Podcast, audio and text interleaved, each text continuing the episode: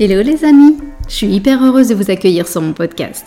Alors je m'appelle Caroline, je suis décoratrice d'intérieur, coloriste et ancienne prof d'anglais. Et je suis aussi la créatrice du programme Bonjour ma nouvelle vie, qui est une formation en ligne en coaching de groupe pour enfin avoir le métier de tes rêves, décoratrice d'intérieur. Si tu veux d'ailleurs en savoir plus, je t'invite à aller sur mon site www.bonjourmanouvellevie.com. J'ai accumulé pas mal d'expérience depuis 10 ans et j'ai très envie de vous faire partager tout ça et non plus le garder pour moi. Alors dans ce podcast, je veux répondre à toutes les questions qu'on se pose sur le métier de décoratrice, à la fois sur le business mais aussi sur les aspects techniques et créatifs. Tout ça pour vous faire entrer dans la vraie vie d'une décoratrice avec ses hauts et ses bas. Alors c'est parti, bonne écoute Hello tout le monde, j'espère que vous allez bien et moi je suis ravie de vous retrouver pour ce nouvel épisode. Euh, aujourd'hui, on va parler de comment trouver ses clients. Parce qu'effectivement, trouver ses clients, c'est le nerf de la guerre pour tout entrepreneur. Et nous, bah, les décoratrices, on n'y échappe évidemment pas. Et je sais d'ailleurs que c'est votre inquiétude numéro un quand vous vous lancez. Vous vous posez plein de questions. Euh, est-ce que je vais réussir à trouver des clients? Comment je dois faire? Etc. Alors bien sûr, derrière cette question se cache en général pas mal de peur. Euh, la peur de ne pas générer assez de chiffre d'affaires, la peur de ne pas en vivre, la, peur de ne pas faire assez bien, de ne pas trop savoir comment s'y prendre, la peur de l'échec. Bref, en fait, il y en a, il y en a vraiment beaucoup. Euh, mais c'est pas en s'arrêtant à ces peurs qu'on y fait face. Donc, au contraire, il faut qu'on passe à l'action et que, et c'est en mettant des choses concrètes en place qu'on va gérer la situation. Alors, c'est justement ce que je vous propose aujourd'hui de faire. Je vais vous parler de six actions à mener pour trouver des clients. C'est des actions que j'ai moi-même testées. Je vous dirai d'ailleurs au fur et à mesure ce qui a marché pour moi et ce qui au contraire a plutôt moins bien marché. Avant de commencer par mes six actions, j'ai deux choses à vous dire. La première chose, qui me semble importante, c'est qu'il faut mener les six actions en parallèle. Une seule action isolée dans son coin ne suffira pas. Il faut planter plein de graines. C'est un peu comme dans votre jardin en fait. Si vous voulez avoir un jardin bien fleuri, bah, au départ il faut quand même planter pas mal de fleurs parce qu'on sait que toutes ne poussent pas. Bah, c'est exactement pareil en visibilité. Il faut planter plein de graines car seules certaines actions, en fait, certaines de ces petites graines qu'on a, enfin, de nos actions, vont vraiment aboutir à des vrais clients, euh, des clients qui vont vraiment signer après un, un contrat et un projet avec vous. Et puis deuxième chose, il faut que vos actions soient toujours, toujours orientées qualité plutôt que quantité en fait, une autre façon de vous dire les choses, c'est que il faut jamais que vous perdiez de vue que toutes les actions que vous menez, en fait, sont une vitrine sur votre travail.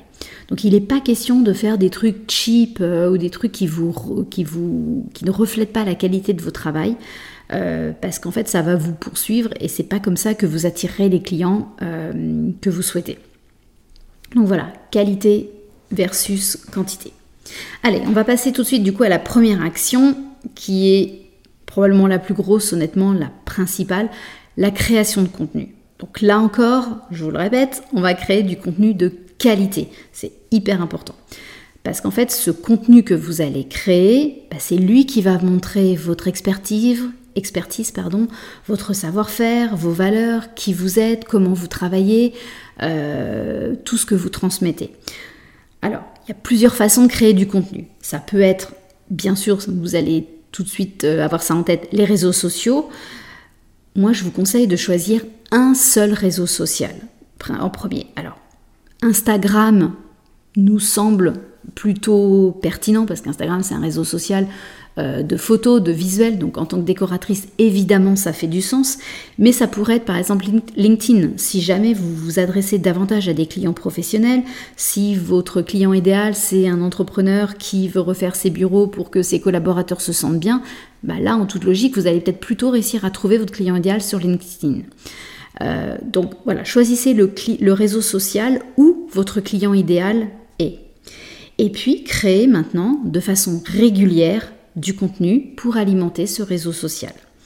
Trouvez votre ligne éditoriale, la façon dont vous allez vous exprimer, la façon, ce que vous allez montrer, ce que vous allez, voilà, ce que vous allez, vous allez montrer, ce que vous savez et ce que vous savez faire, comment vous le faites, montrez vos process, montrez plein de choses, montrez qui vous êtes, euh, racontez-vous derrière tout ça. Et d'ailleurs, je ne vais pas aller beaucoup plus loin sur ce sujet aujourd'hui parce que vous allez voir que la semaine prochaine, on va en parler plus précisément, je vous ai réservé un petit épisode spécial Instagram avec une spécialiste sur le sujet. Et voilà, je vous en dis pas plus pour l'instant, euh, mais en tout cas, la création de contenu sur les réseaux sociaux, je pense qu'on ne peut pas y échapper, quel que soit le, réseau social que vous choisissez. Deuxième façon de créer du contenu, ça peut être un blog. Alors vous pouvez de façon très simple ajouter un blog à votre site internet. Euh, en plus, ça améliorera son référencement naturel. Euh, les articles que vous allez écrire, évidemment, montreront aussi toute votre expertise. Euh, et l'avantage, autant les, les, carousels ou les posts des réseaux sociaux sont relativement éphémères, les gens ne, ne, reviennent pas forcément beaucoup en arrière sur votre feed. Par contre, un article de blog, même plusieurs mois après l'écriture, quand vous l'avez posté sur votre site internet, il est toujours lu. Et ça, c'est vraiment un gros avantage. Donc il y a des articles de blog des années qui servent toujours à votre référencement et qui servent toujours votre visibilité. Alors, bien sûr, quand on parle vraiment d'articles de, blog, là, il faut quand même que vous soyez à l'aise avec l'écriture, il faut que vous aimiez ça. Euh, voilà, on n'est pas tous autant à l'aise les uns que les autres. Et puis il va falloir travailler aussi voilà, le référencement, le SEO, ce qu'on appelle. Je suis pas méga douée sur le sujet, donc euh, voilà, je suis pas forcément euh, hyper compétente pour vous, euh, pour vous conseiller là-dessus. Mais en tout cas, il y a quand même des actions à mener aussi pour que votre référencement, vos, articles de blog soient le mieux référencés avec une certaine façon de mettre je sais même plus le nom d'ailleurs, le slug, je crois que ça s'appelle quelque chose comme ça, des mots-clés, enfin voilà, on en reparlera, ça serait chouette peut-être que j'invite d'ailleurs une, experte en SEO euh, sur, le, sur le podcast pour euh, un petit peu euh, nous donner plus d'informations là-dessus. Voilà, je réfléchis un petit peu à voix haute, mais ça peut être une bonne idée. Une autre façon de créer du contenu, ça pourrait être aussi, on pourrait très bien imaginer une chaîne YouTube.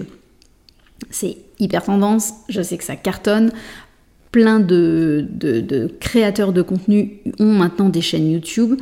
Alors c'est sûr qu'il faut être à l'aise avec la vidéo, euh, avoir aussi pas mal de connaissances techniques. On s'improvise pas tout de suite euh, compétent dans ce domaine, mais pourquoi pas? Si vous aimez la vidéo, si vous avez euh, des compétences sur le domaine, à mon avis, ça peut être vraiment un truc qui cartonne. Alors, dans tout ça, qu'est-ce que moi j'ai fait? Eh ben, en fait, j'ai à peu près tout fait sur la chaîne YouTube, sauf la chaîne YouTube, parce que très clairement, je suis pas très à l'aise en format vidéo. Euh, ce podcast, c'est quelque part aussi une création de contenu, donc rien ne vous empêcherait de, créer aussi un podcast. Euh, moi, le podcast me convient très bien parce que si je suis mal coiffée, bah, vous le voyez pas, et donc du coup, c'est plutôt très chouette pour moi. Euh, bien sûr, j'utilise Facebook et Instagram. Alors, c'est assez récent hein, quand j'y pense, parce qu'il y a dix ans, quand moi j'ai créé mon entreprise, il y avait oh, clairement pas Instagram. Euh, Facebook, euh, oui, ça existait, mais je pense que c'était moi qui étais plutôt pas vraiment une flèche sur le domaine et pas très avant-gardiste. Donc euh, je me suis mise sur Facebook, je crois que ça doit faire six ans maintenant, quelque chose comme ça.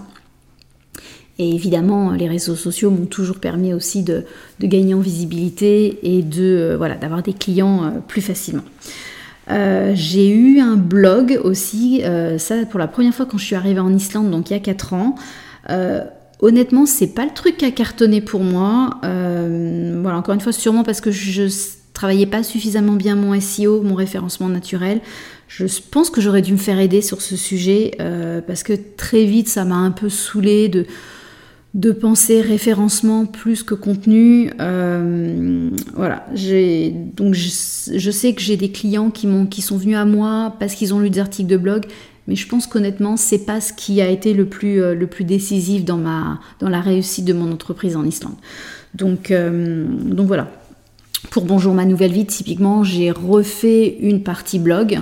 j'ai mis quelques articles et puis je sais que certaines d'entre vous les ont lus très clairement. Euh, mais moi, je pense que c'est un format trop euh, trop strict. J'adore écrire par contre, donc, euh, donc ça c'est pas un problème. Mais en revanche, voilà, c'est trop, c'est trop strict. Ça voilà, c'est beaucoup d'énergie quand même. De, enfin, la rédaction web, ça s'improvise pas. C'est, enfin, c'est un métier à part entière. Certaines personnes ne font que ça. Donc vous pouvez très bien le déléguer, mais voilà, c'est moi je sais que l'article de blog me, me contraint trop, m'empêche trop de, spontanéité, de, légèreté, et voilà, je sais que typiquement je suis plus à l'aise avec ce podcast qui me permet d'être, voilà, de pas me prendre la tête et d'être assez, assez spontané. Donc première grosse action, vous comprenez, création de contenu, c'est indispensable, vous ne pouvez globalement pas y échapper. Deuxième action que vous pouvez mener, c'est l'apport d'affaires. Alors l'apport d'affaires, qu'est-ce que c'est? C'est le fait de rémunérer des partenaires quand ils vous apportent un projet. Donc ça peut être par exemple un artisan, ça peut être un fournisseur, ça peut être un contact quelconque, voilà. C'est quelqu'un à qui vous allez rétrocéder un pourcentage du montant du projet que vous avez gagné grâce à lui. Euh, parce qu'évidemment, c'est lui qui vous l'a amené ce projet, c'est lui qui vous l'a amené sur un plateau d'argent. Vous n'avez rien fait pour, pour gagner ce client, c'est vraiment cette personne qui vous apporte euh, le business. Donc là, une solution peut être de rémunérer, de proposer à des partenaires de les rémunérer peut-être à hauteur de 10% par exemple, de les rémunérer euh, sur le projet qu'ils arrivent. Alors bien sûr, vous comprenez que ça va grandement motiver des personnes à parler de vous s'ils savent que derrière ils vont gagner 10% sur le montant euh, du projet que, vous aurez obtenu grâce à eux. Donc ça, clairement, ça fonctionne très bien. Euh, attention par contre à formaliser un petit peu les choses. Euh, avec un contrat, histoire d'assurer vos arrières. Enfin, ça dépend de la relation que vous avez, mais un contrat d'apport d'affaires peut peut être très sécurisant et vous éviter des problèmes derrière. Euh, une autre solution serait aussi que vous, vous gagnez évidemment, enfin vous aussi vous signez des contrats d'apport d'affaires, ça va pas vous faire gagner des clients, mais des apporteurs d'affaires quand vos artisans, euh, non, je dis l'inverse, vous, vous pouvez aussi, quand vous vous amenez un client à vos artisans, vous allez aussi toucher un apport d'affaires. Les fameux 10% dont je vous parlais, vous pouvez vous aussi les gagner. Mais c'est pas trouver un client à ce moment-là. Donc, euh, du coup, je m'égare un peu, je m'embrouille toute seule. Donc, voilà, vous pouvez vraiment parler à vos artisans de cet apport d'affaires et ça fonctionne très bien. Je vous avoue que moi je suis pas hyper bonne en relation d'argent, euh, en relation d'intérêt, donc je l'ai fait, euh, mais j'ai très vite été plus vers une, relation un peu win-win. Euh, il n'y avait pas d'argent entre moi et mes artisans. Et on s'envoyait à l'inverse, on se recommandait, on s'envoyait des clients les uns les autres de façon équitable. Donc on était tous confortables avec cette relation. Et on avait très vite arrêter la relation euh, d'apporteur d'affaires officiel où vraiment on se rémunérait les uns les autres. Donc ça c'est très personnel, mais si vous êtes à l'aise, formaliser un apport d'affaires peut vraiment vous faire trouver des clients et vous faire gagner euh, de l'argent et réciproquement pour les, les, artisans par exemple qui vous amèneraient du business. Troisième action à mettre en place, c'est le bouche à oreille. Alors vous allez me dire que là c'est une action que vous ne contrôlez pas trop et que vous n'allez pas forcer les gens à parler de vous.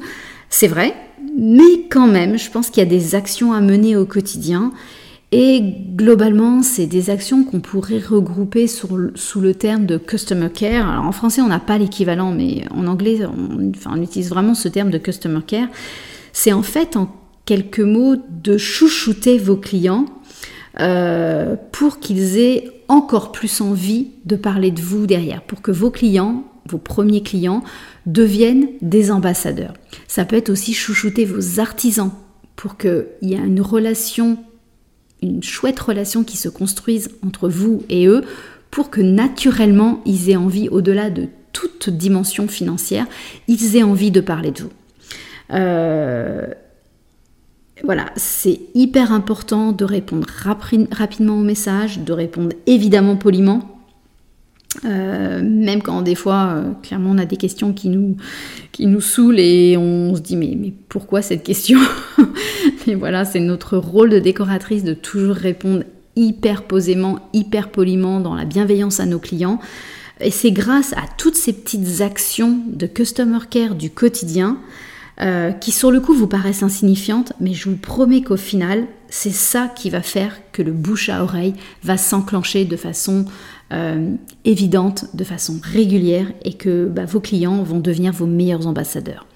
Donc vraiment, euh, intellectualiser ce que vous faites pour chouchouter vos clients, au sens large du terme, encore une fois, artisans, fournisseurs, contacts divers et variés, peu importe, mais vraiment, cette action au quotidien d'être réactif, bienveillant, euh, de montrer vos valeurs, je vous promets que ça, c'est une action hyper forte pour gagner des clients euh, à l'avenir.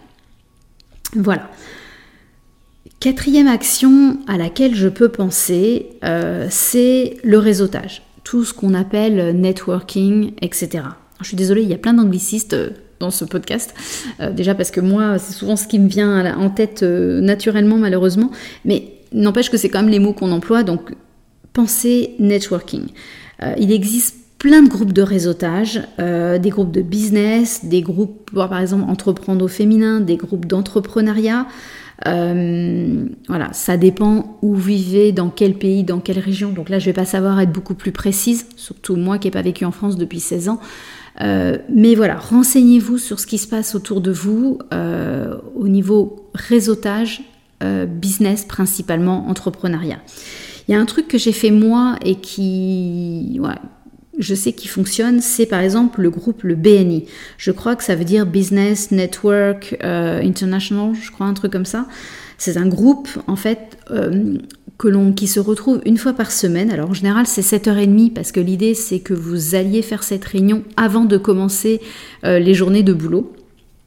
Donc voilà, tout le monde, en général, on prend un petit déjeuner, tout le monde, voilà, on prend un petit déjeuner tous ensemble avant, avant d'aller bosser. Et la règle dans ce BNI, c'est qu'il y a une seule personne par métier qui est représentée. Donc, et chaque semaine, euh, en fait, on parle de nous. Enfin, chaque personne a à peu près, je crois que c'était une minute de mémoire. On parle de nous pendant une minute avec l'objectif que les autres membres bah, apprennent à nous connaître et puis ensuite nous recommandent. Et c'est comme ça que fonctionne le BNI, c'est uniquement avec des recommandations les uns vis-à-vis -vis des autres. Je t'envoie du business, tu m'envoies du business en échange. Euh, ça peut être avec un avocat. Un avocat rencontre un client qui a besoin de refaire ses bureaux, il va parler de vous. Vous, à l'inverse, vous avez un client qui a un souci euh, juridique, vous allez envoyer l'avocat.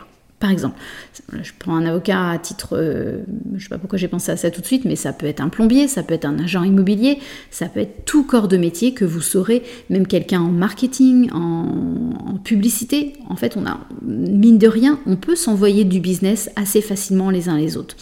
Donc ce groupe permet justement d'apprendre à connaître le métier et les spécialités des autres et donc de les recommander euh, bah, spontanément à nos clients. L'inconvénient du BNI, c'est que c'est pas donné. Euh, de mémoire à l'époque, mais encore une fois, ça fait assez longtemps, euh, ça doit faire 5 ans que j'y suis allée, quelque chose comme ça. C'était à peu près 1700 euros par année. donc très clairement, on est sur un gros investissement financier. Il faut avoir envie de se lever à 6h du matin pour être à 7h30 euh, au rendez-vous. Euh, je l'ai fait quelques fois. Après, honnêtement, euh, j'avais des enfants en bas âge à ce moment-là.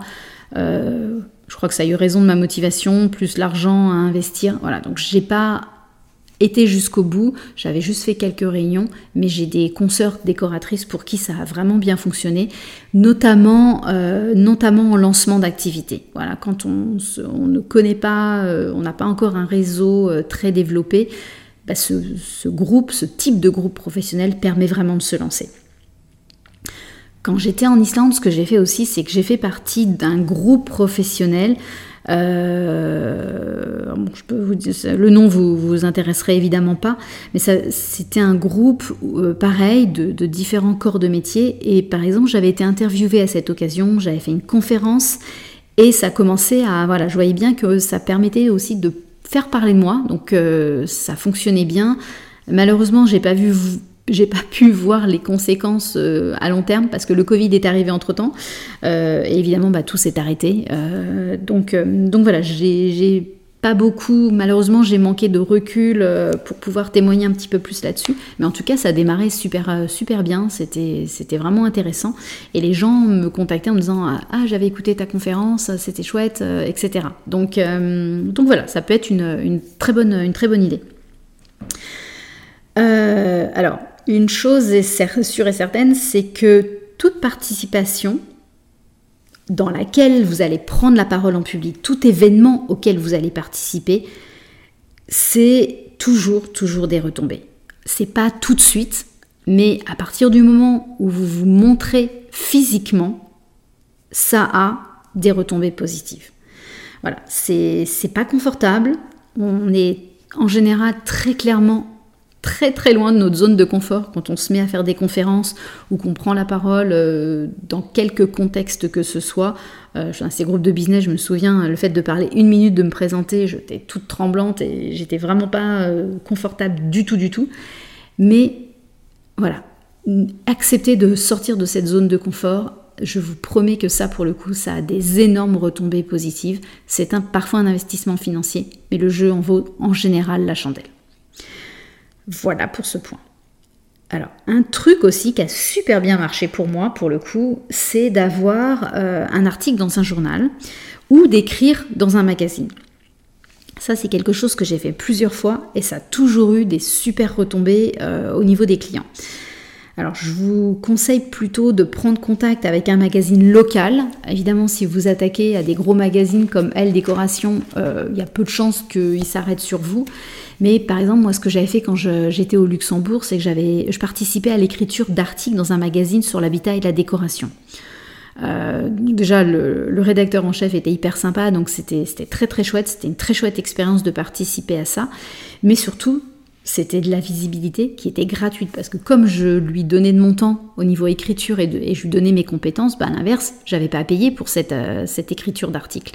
Donc du coup, c'était de la visibilité gratuite et honnêtement, c'est pareil, j'ai eu plein de feedback en me disant ah on t'a vu dans le magazine, on a vu les photos, en plus il avait fait des photos de chez moi, etc. Donc c'était hyper euh, hyper qualitatif pour moi, ça montrait mon travail, c'était vraiment une très très chouette visibilité. Donc si vous réussissez à décrocher dans un magazine, encore une fois de préférence locale, pas les grands magazines nationaux euh, parce que vous serez noyé dans la masse, euh, et donc vous ne les intéresserez pas, mais si vous réussissez à décrocher quelque chose en local, franchement, ça va vraiment vous aider. Donc euh, foncez, poussez des portes. Euh, décrochez votre téléphone et si, vous, si ça marche, c'est pas facile à obtenir. Hein. Honnêtement, c'est pas facile, il faut vraiment se battre. Mais si vous y arrivez, je vous promets que ça marchera. En Islande, typiquement, j'ai eu aussi des articles dans des journaux. Alors l'Islande, c'était un tout petit pays. Les gens, les gens lisaient encore beaucoup les journaux euh, de, les journaux, euh, bah, genre, genre Ouest France, enfin des journaux comme ça locaux un petit peu. Et euh, dans ces journaux, il y avait aussi un magazine dans lequel j'avais participé. Et à deux reprises, j'avais eu ma maison qui avait été photographiée. Euh, et ça, énorme vitrine aussi. Et j'ai eu plein de clients euh, grâce à cette visibilité-là. Donc voilà, je me répète, c'est un truc que j'ai fait plusieurs fois. et ça a toujours vraiment très très bien marché. Un truc par contre que j'ai fait et qui là a vraiment été très clairement une perte d'argent, donc ça je vous le dis pour pas que vous le fassiez aussi, c'était de payer un encart publicité dans un journal. Alors même, si le journal me vendait sur le coup, ah on va faire un, supplément d'écho, euh, ça va être euh, super, ça ne m'a jamais, jamais amené de business. Euh, parce que je, payais, donc c'était pas donné. Une fois, j'avais investi 400 euros dans un truc zéro retombée. Donc euh, voilà, payer à l'inverse n'en vaut de mon point de vue, euh, ça vaut pas le coup. Donc ne, voilà, vous pouvez tenter. Hein. Après moi j'ai tenté plein de choses et des trucs où je me suis juste trompée. J'ai perdu quelques centaines d'euros. Il n'y a pas eu mort d'homme, mais voilà, j'avais tenté quand même. Mais voilà, encore une fois, quand vous amenez un contenu de qualité, je repense à ça, je reviens là-dessus parce que c'est essentiel dans un magazine ou un journal les clients s'en rendent compte et vous, euh, et vous contactent derrière. Du coup, le lien, euh, je vous parlais de publicité qui n'était pas bénéfique, enfin qui n'a jamais été bénéfique euh, dans mon business, ça m'amène à ma dernière action qui est justement la publicité payante. Alors pour moi, du coup, la seule publicité qui a vraiment marché, c'est la pub sur Facebook et Instagram. Alors, c'est pas forcément simple. Euh, je sais qu'il faudrait connaître plein de choses sur le sujet et honnêtement, c'est pas du tout mon cas. J'y connais vraiment rien. La seule chose que je fais, c'est que je, je booste des posts de temps en temps. Donc là, je paye pour booster des posts que je considère un peu stratégiques.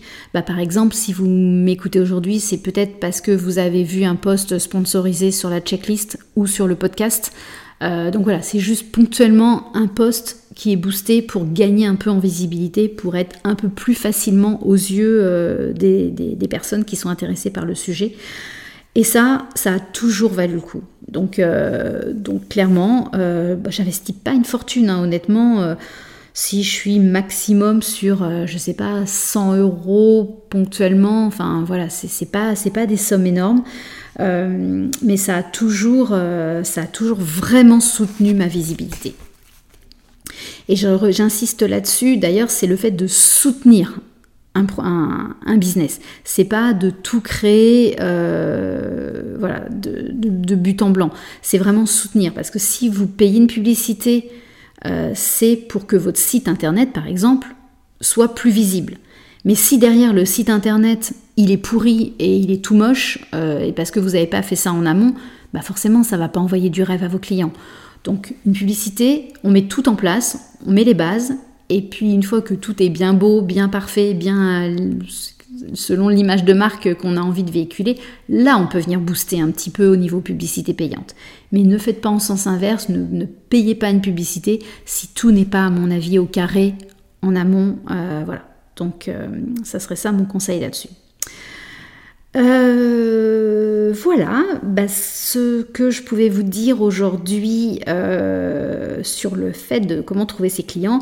Si je synthétise un petit peu les actions euh, que vous pouvez mener pour trouver les clients, alors je vous dirais un site internet. J'en ai même pas parlé au départ, mais on est tous d'accord. Donc un site internet qui serait un peu comme votre vitrine globale, votre vitrine générale. Ensuite, un réseau social, Instagram, Facebook, LinkedIn, encore une fois là où sont vos clients. Un autre support, par exemple un blog, un podcast, une chaîne YouTube et puis après des choses en présentiel. Voilà. Euh, comme des conférences, des ateliers, du réseautage professionnel, etc. On peut ajouter à ça des clients et des artisans qu'on chouchoute euh, parce qu'ils ont juste, ils auront trop envie de nous, nous envoyer des clients derrière. Et puis éventuellement, petite cerise sur le gâteau, un petit peu de publicité payante pour venir un peu dynamiser ce que vous avez mis en place. Euh, mais encore une fois, c'est ça en dernier, une fois que toutes les fondations sont bien bien solides. Euh, voilà, donc n'oubliez pas, soyez créative, imaginez des actions que vous pouvez mettre en place, soyez aussi audacieuse. Il n'y a que ça, il faut que vous alliez chercher vos clients avec les dents, ils vont pas venir à vous naturellement, euh, donc il faut que vous soyez audacieuse, il faut que vous osiez vous montrer, il faut que vous pensiez à plein d'actions autour de vous euh, qui peuvent être mises en place euh, penser à ce que font les entreprises, même qui n'ont rien à voir avec euh, la décoration, qu'est-ce qu'elles mettent en place pour gagner en visibilité. Euh, il y a de la concurrence, c'est évident. Donc en fait, une façon de se démarquer de cette concurrence, bah, c'est d'être la meilleure, la plus créative, la plus inventive. Donc voilà ce que je pouvais vous dire pour ce petit, ce gros sujet de comment trouver ses clients. Ben, j'espère que ça vous aide. J'espère que voilà, ça vous donne un petit peu un plan d'action euh, un peu plus clair pour, euh, pour monter, euh, voilà, pour lancer vos business. Et puis ben, si vous avez des questions, comme d'habitude, vous n'hésitez pas à m'envoyer un petit message. Et puis on se retrouve la semaine prochaine pour un prochain sujet. Ciao Si tu entends ce message, c'est que tu as écouté l'épisode jusqu'au bout. Et donc je me dis que ça a dû te plaire. Alors si tu veux me soutenir, laisse-moi un petit commentaire et des étoiles. Ça va vraiment m'aider à faire connaître ce podcast au plus grand nombre. Un énorme merci d'avance.